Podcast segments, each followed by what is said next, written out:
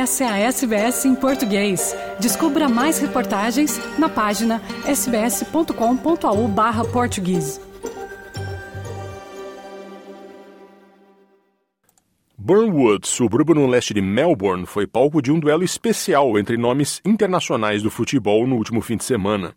De um lado do gramado artificial do Gardner's Creek Reserve, havia o time da escolinha do brasileiro Mineiro, ídolo do São Paulo Futebol Clube e atleta da seleção brasileira na Copa do Mundo de 2006, além do título da Copa América de 2007.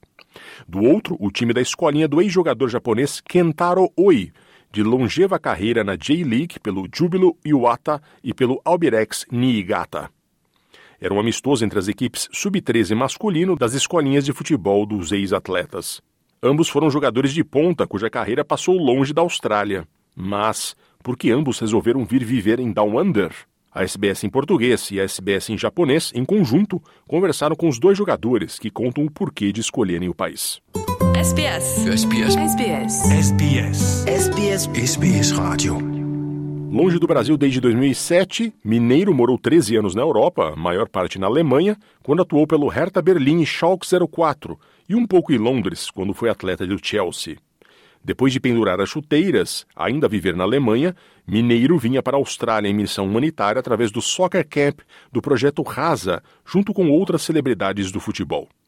Mineiro conta que percebeu no país um espaço para passar ensinamentos. Ele não viu oportunidades de fazê-lo na Alemanha. Depois que a gente teve esse convite para vir fazer um Soccer Camp aqui na eu vi muitas oportunidades, muitas crianças e jovens com interesse de aprender, muito atentos, né, tipo aos ensinamentos e a experiência de de outros ex-atletas, né, e, e, treinadores que estavam passando informações, exercícios para eles.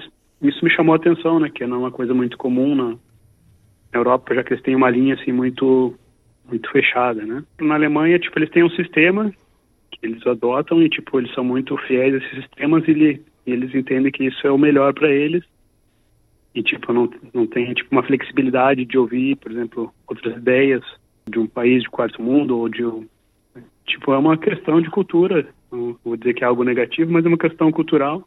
Eu não me vi acrescentando algo a mais, né, do que a escola europeia já já tinha, né?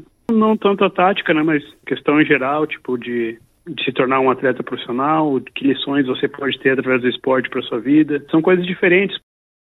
Mineiro ganhou residência na Austrália através do raro visto de talento distinto. Apenas pessoas que possuem um histórico internacionalmente reconhecido de realizações excepcionais e notáveis são agraciados com este visto pelo Departamento de Imigração australiano. Mineiro, com um histórico de primeira linha no futebol internacional e planos de desenvolver a modalidade no país, não teve dificuldades em recebê-lo. E a adaptação dele e de sua família foi tranquila, apesar da pandemia. A adaptação foi muito melhor do que a gente imaginava, apesar de que quando chegamos aqui foi um pouco antes do lockdown, né? De todo aquele período difícil que a Austrália passou, em geral aqui no estado de Vitória. Mas foi muito melhor do que a gente imaginava a adaptação, as crianças se adaptaram muito bem na escola, com, a, com o sistema de ensino, com o sistema educacional da, da, da Austrália. E conseguimos superar, passar por esse momento difícil que todos passaram, né? E agora podemos dizer que estamos desfrutando, assim, de, de fato, né? De... Quando chegou ao país, Mineiro teve um convite para ser técnico de um time feminino semi-amador de Melbourne, o Essendon Royals.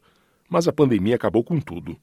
Atualmente, o ídolo do São Paulo dirige sua escolinha de futebol e é parceiro de um clube da modalidade na região de Rockbank, o N3 Football Club. Ele conta o que anda fazendo por Melbourne. Durante o período do lockdown, né, foi, foi paralisado a liga feminina do State League.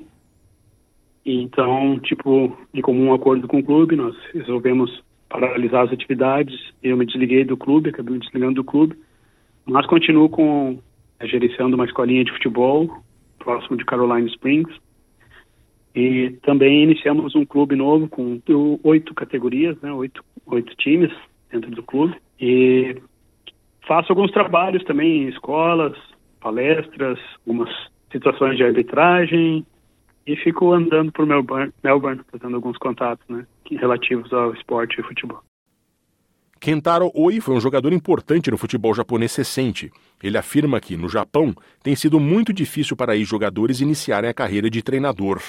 Por isso, ele escolheu a Austrália para abrir uma escolinha de futebol e iniciar sua aventura como técnico. Depois de ver várias escolinhas australianas, senti que, em comparação com o Japão, o treinamento detalhado do futebol era limitado. Não tenho certeza se este é o estilo japonês, mas espero oferecer isso, ajudar a desenvolver a técnica individual do jogador. Também valorizo não impor nenhuma ideia aos atletas, pois não quero que eles se tornem jogadores que só conseguem jogar com instrução. Quando a partida de futebol começa, embora os treinadores gritem nas laterais, são jogadores que precisam pensar e tomar suas próprias decisões. Então eu realmente valorizo a imaginação do jogador.